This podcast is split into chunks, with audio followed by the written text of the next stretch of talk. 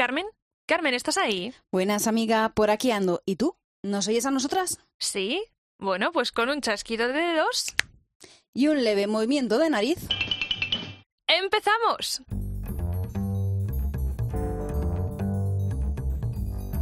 Invitadas indiscretas con Carmen Ibáñez y Paloma Paulete.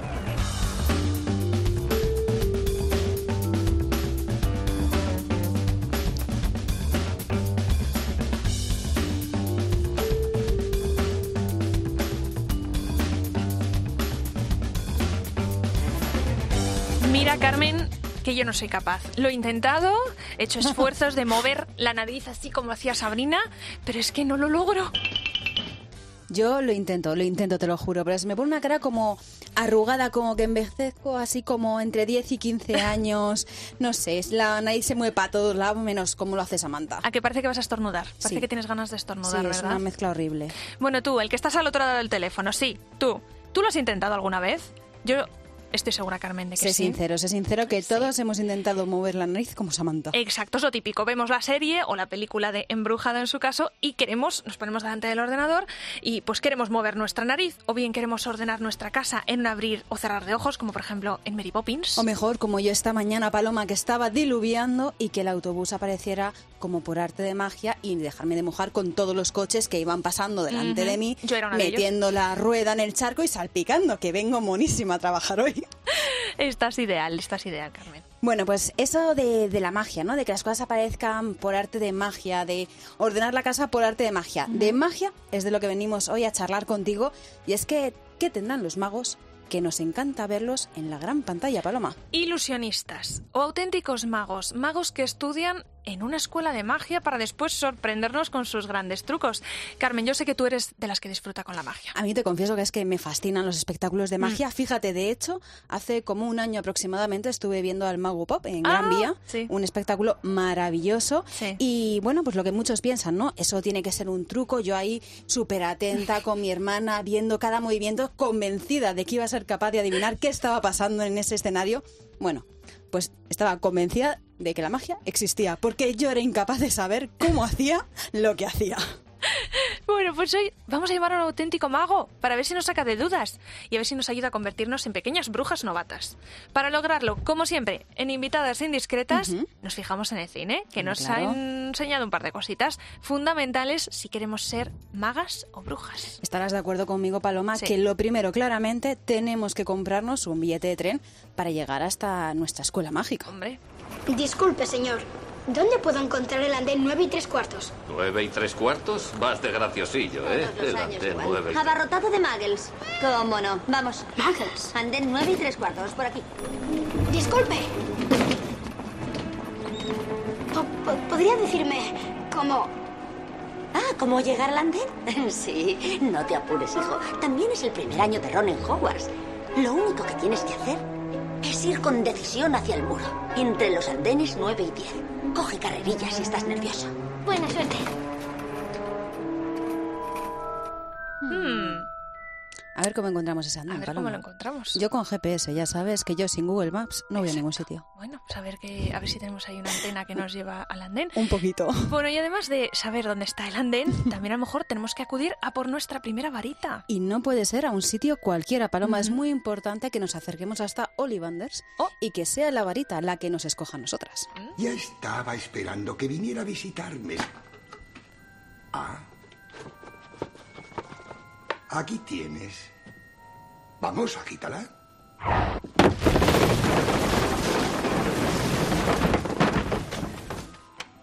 Más bien no. Prueba. Esta. No, no, definitivamente esa no.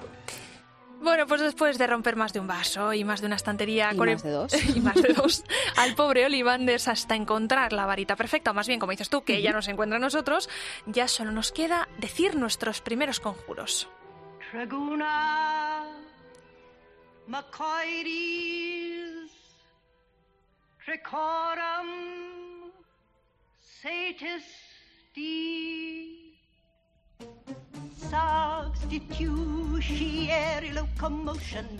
Mira que me gustaba de pequeña la bruja novata. Yo soy de las que se sentaba en la cama, te lo confieso. Y bueno, con un pomo de una puerta, que no era un pomo de una puerta, fíjate, era lo que se ponen las cortinas para que la cortina no se caiga. Sí, sí. Pues ¿eh? tenía, no sé cómo se llama, si alguno de nuestros oyentes lo sabe, oye, que nos escribe invitadas indiscretas arroba gmail.com y nos lo cuente. Pero yo lo ponía y empezaba, tres toquecitos, venga, y lo giramos a un lado, medio, medio, ¿cómo era? Cuarto de vuelta era, ¿no? Sí, era. No recuerdo ahora mismo cuál era la. can- Vamos, la, sí, la dis- lo que tenía que Sí, recorrer el a ver si había suerte y yo me iba al fondo del mar Ay, qué a bailar con los peces. Porque es que a lo mejor no saben que es que los oyentes, a lo mejor hay alguno que no ha visto la película, no estamos desvelando así No, nada. nada, nada. Pero es que la cama que tenía pomos en, en lo que es en el cabecero y a los pies podía viajar. Sí, y la bruja girabas. novata, que era muy novata, Angela Lansbury. como nosotras, pues ya hacía sus primeros, bueno, truquillos de magia. Exacto. Y nadaba con los peces y bailaba con ellos. Me parecía fantástico y se iba a visitar Portobello Road en un momento. Ay, qué maravilla. Esa, esa secuencia del baile de Portobello Road es una maravilla. Es una pasada. Bueno, yo no tenía pomos, lo hemos dicho, en las camas. Eh, viví frustrada una parte de mi infancia. Me daba mucha rabia no poder desenroscarlo y viajar. Así que, Carmen, yo creo que es el momento de que descolguemos el teléfono y llamemos a Gonzalo, a Gonzalo Arbex. Este joven, porque es un joven, ha estudiado, atención, en una escuela de magia. Como lo mía, ¡Qué oyes. envidia! Es una escuela de magia, existen. Hay una que está aquí, en Madrid.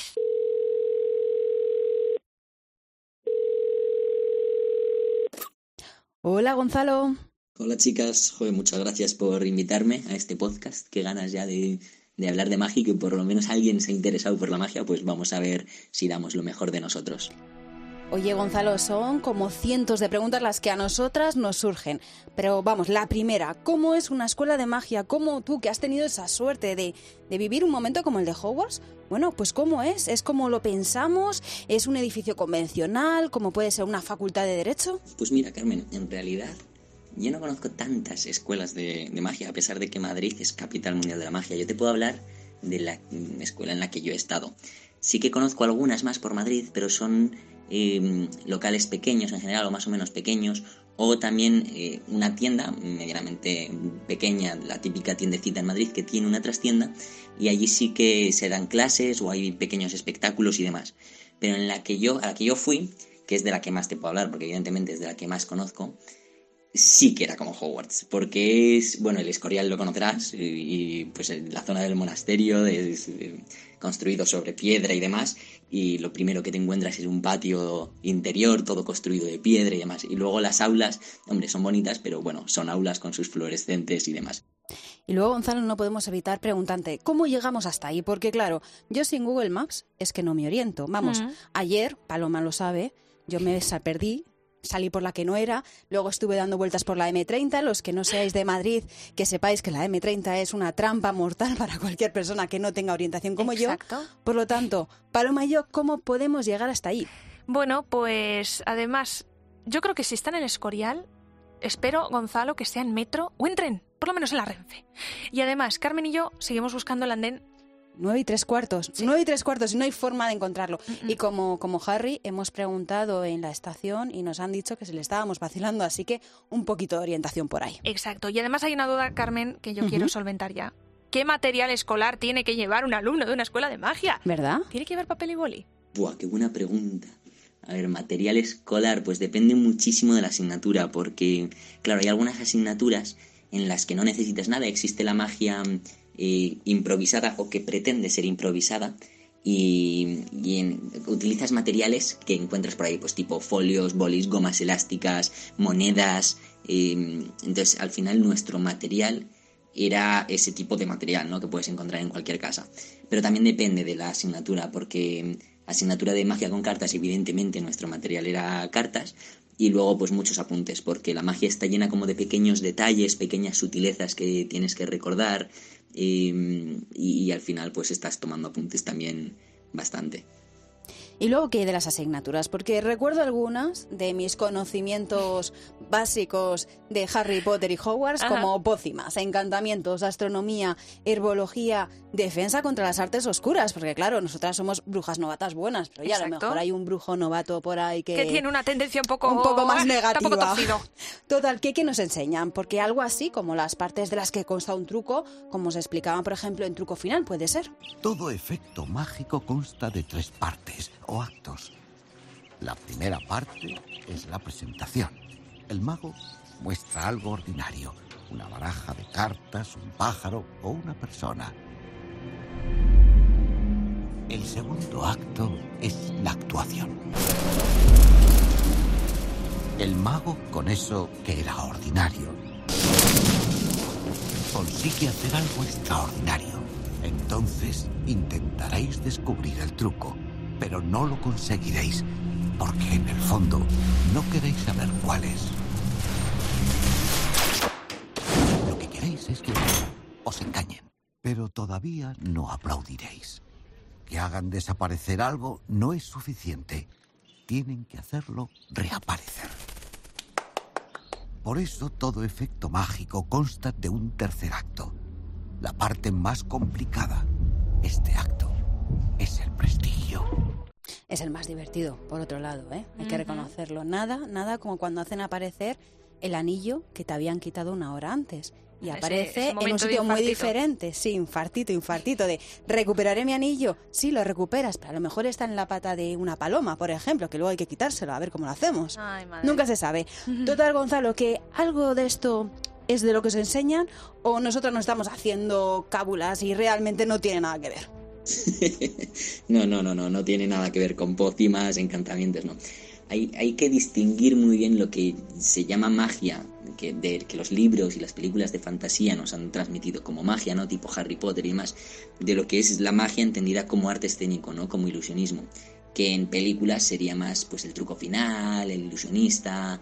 Ahora me ves, es una mezcla de ambas, pero vamos, también la podemos incluir.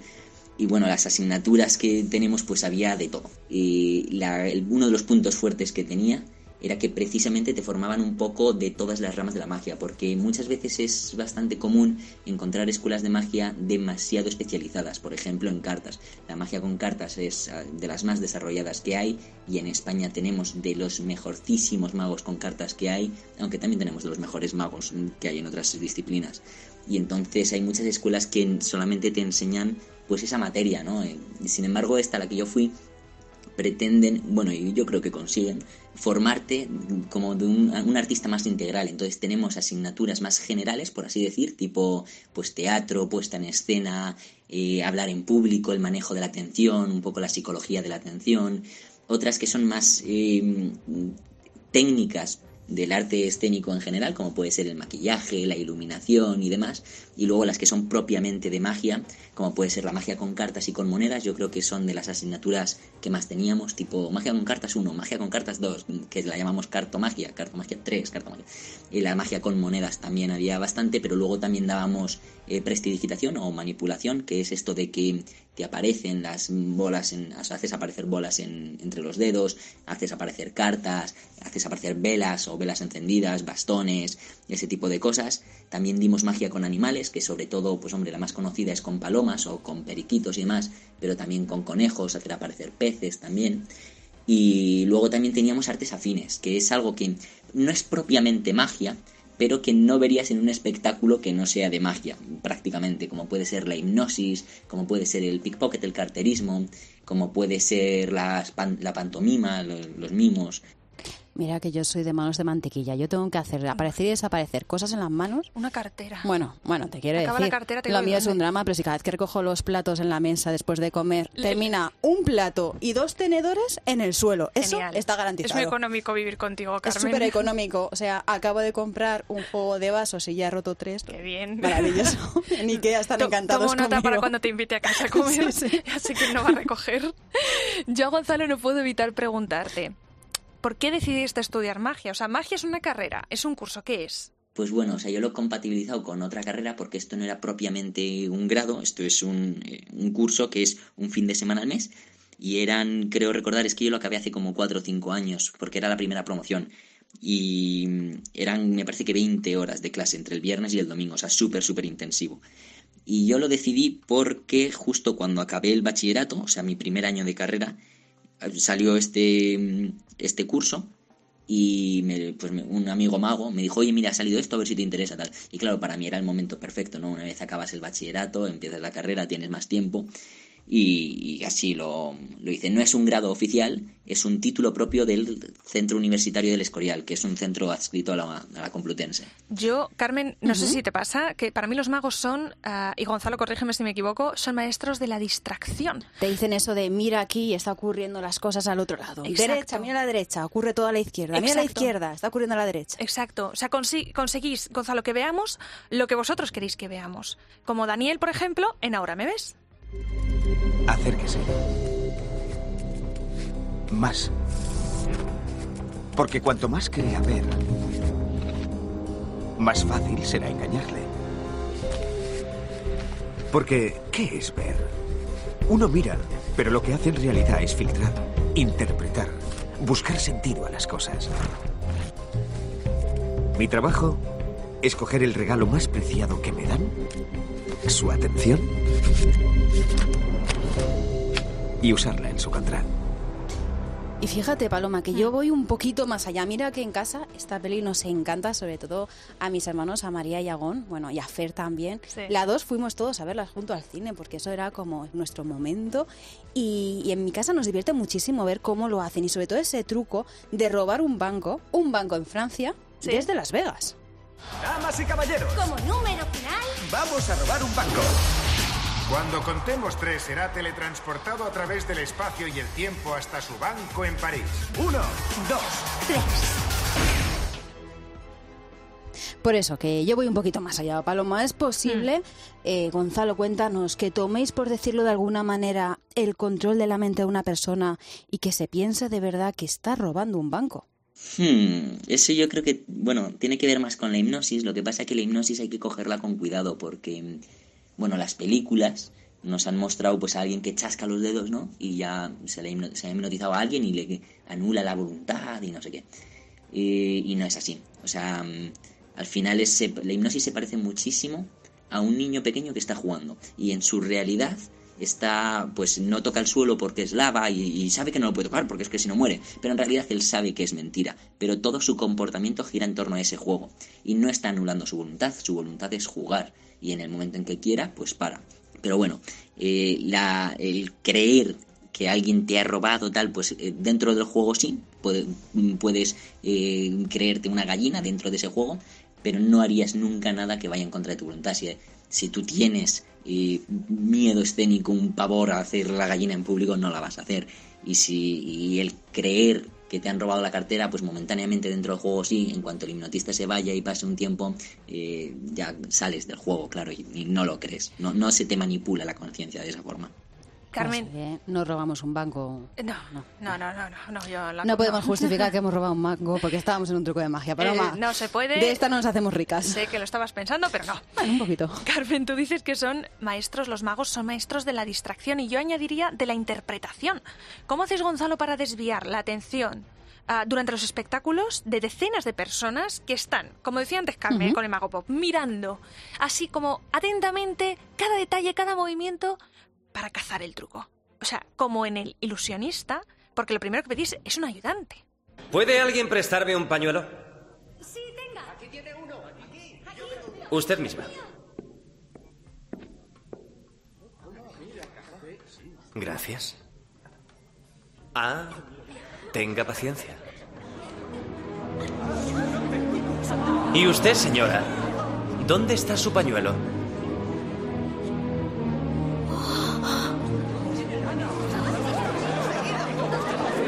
Claro, es que para los que no hayan visto la película y de esto no distripamos nada, no os preocupéis. No. Esto es que el pañuelo lo mete en una cajita y aparece sujeto por dos palomas Sí. volando en el escenario, que es lo que yo digo. Te quitan el anillo y aparece en la pata de una paloma. Ujú. Total, ¿qué- ¿cómo lo hacéis, Gonzalo? Cuéntanos, ¿cómo hacéis para que miremos y no veamos? Voy a mostrarte esta baraja. Y quiero que veas una carta. Esta no, demasiado obvio. Presta atención. Demasiado rápido, otra vez. ¿Preparada? Muy bien. ¿La has visto? Sí. ¿La recuerdas bien? Sí. ¿Ves tu carta aquí? No. Eso es porque estás demasiado cerca. ¿Y qué he dicho toda la noche? Cuanto más creas ver, menos ves.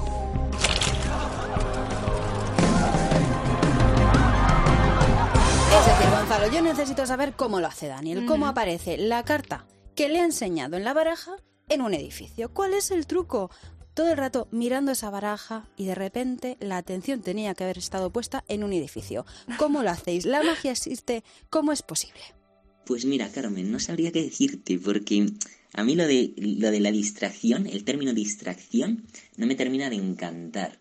Existe una palabra en castellano, lo que pasa es que no la utilizamos como significa, que, significa, que es diversión, en el sentido de divergir la atención, y existe, no sé si la RAE la acepta, yo creo que sí, la palabra cancamusa, pero la realidad es que nadie la utiliza. Utilizamos el término en inglés misdirection, eh, un poco como de desviar la atención. Sin embargo, yo esto me lo planteo mucho como en una película. Eh, en una película tú la estás viendo y entras en la ficción de que te emocionas con los personajes a pesar de que tú sabes que esa historia la ha escrito alguien, que además los actores pues están interpretando y ya si está doblada la película, o sea, tú sabes que todo es falso, pero aún así entras en el juego, ¿no? Y te emocionas y te, te a lo mejor pasas tensión o lloras o ríes. Y, y, no estás mirando a ver si se ve el micrófono entrar en plano o a ver si los focos se ven. No entras porque has aceptado como unas reglas de juego, ¿no? Pues algo así ocurre con la magia. Tú, vamos, el mago dirige la atención pero no solamente es distraerle, de alejarle la atención de donde pueda estar el truco, ¿no? Donde pueda estar la trampa, sino aumentar el momento de atención para que en el momento del efecto mágico sea lo más potente posible, porque, claro, el espectador no puede estar todo el rato atento 100%. Entonces, a lo mejor tú relajas la atención mientras ocurren los, eh, los intermedios, ¿no? O el método hasta llegar, y haces que esté súper, súper atento justo en el momento en el que el efecto mágico ocurre, de forma que el efecto mágico tiene mucha más eh, potencia. Y si al final encontráis el truco definitivo, el truco final, un auténtico mago intenta sorprender con algo nuevo que deje desconcertados a todos los demás magos. Sí, para poder venderlo por una fortuna. Claro. Ah, supongo que tú tienes ese truco, ¿no, Borden? Sí, lo tengo. ¿Y me lo venderías a mí? No, solo yo podría hacerlo. Gonzalo, ¿se puede vivir de la magia? Sí se puede vivir de la magia, hay gente que lo hace, pero bueno, como en cualquier otro arte, que es el campo en el que yo conozco, pero probablemente en cualquier otra industria, pues hay gente que lo consigue y gente que no. La, así como norma general diría que es muy difícil vivir de la magia, pero que sí que está lo suficientemente demandada para pagarte las vacaciones con, con lo que ganas de magia o y esto es importante, la magia es un hobby caro, si te sales de lo que son las cartas, pues mm, todo eso te lo puedes costear con lo que ganas con las actuaciones. Eso no es excesivamente difícil, pero ganarse la vida ahora mismo yo, yo creo que está difícil, de verdad. También es verdad que muchos magos, yo diría que la mayoría de los que conozco no se lo toman eh, como principal fuente de ingresos, sino como un hobby al que le sacan algún rédito también. No hay, Gonzalo, mucho tiempo para más. Ya nos gustaría a nosotras estar horas y horas hablando de magia, pero muchísimas gracias por acercarnos un poquito más al misterioso mundo de la magia. Hasta luego, chicas. Muchas gracias por esta oportunidad. Espero que a alguien le haya instruido un poquito y sepa un poco más sobre este mundo que parece tan secreto a simple vista.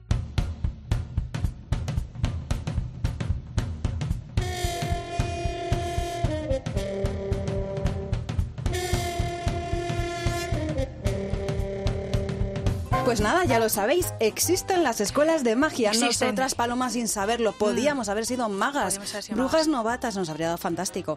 O fatal, según se vea. Pero bueno, ahí lo habríamos Yo te veo intentado. muy optimista, yo te sigo, yo te sigo. ¿Verdad? Ahí vamos. Están cerca. Una de ellas, fíjate, solamente a nada, unos pasitos. Si vives en Madrid, se puede ir en tren, en la Renfe, que yo no digo nada más. Carmen, ¿te parece que un día vayamos a ver uno de esos espectáculos de Sí, Gonzalo? por favor, Cuando ya todo esté más ello. normalizado, el COVID, etcétera. Hombre, según nos diga, según nos diga, chicas, yo hago este espectáculo ahí tú y yo en primera fila, a ver si pillamos algo. Y también animamos a nuestros oyentes a que sigan a Gonzalo y a que vayan a ver todos sus espectáculos. Y si quieren, que echen un vistazo al plan de estudios de la Escuela de Magia, que a lo mejor alguno de nuestros invitados o invitadas indiscretas son un potencial mago que no sabíamos. Exacto, nunca lo sabremos. Bueno, o sí, o sí, contádnoslo, que para eso tenemos las vías de comunicación. Oye, la semana que viene, Carmen, que Ujú. volvemos a llamar a, a- a nuestro invitado y a nuestra invitada. ¿Para qué? Pues todavía no lo tenemos claro. Estamos ahí debatiéndolo con nuestro libro de, de magia. iremos anunciándolo en cuanto pongamos redes sociales, os iremos adelantando un poquito el tema. Hasta entonces, guardamos un poco el misterio. Seamos Venga. un poco brujas novatas. Venga, Hagamos magia vale. un poquito, De ¿vale? acuerdo. Vamos a dejarnos mientras sorprender por el buen cine y a ver qué ideas se nos ocurren.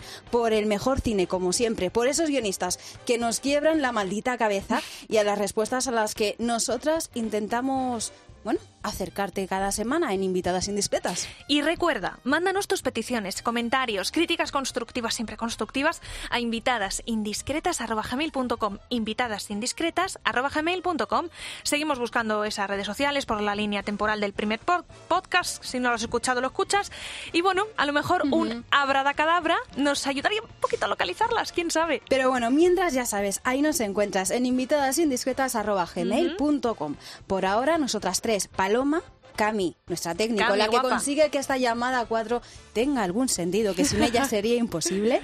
Y yo, Carmen, te esperamos eso en invitadasindiscretas.gmail.com y todos los martes en nuestra cope.es, Sí, donde puedes encontrarnos también en la aplicación de Cope es. y en iTunes, también estamos en iTunes. Y en iVoox. Y en iVoox. En iVoox. Cada vez estamos en más sitios, Esto Paloma. es, estamos ahí multiplicándonos. Así que ya lo sabes, no te olvides, en una semana tendrás un telefonazo nuestro para tratar de desenredar las curiosidades del mundo del cine. No te olvides de nosotras, por favor. Y no te olvides de responder a nuestra llamada. Buenos días. Buenas tardes. Y buenas noches.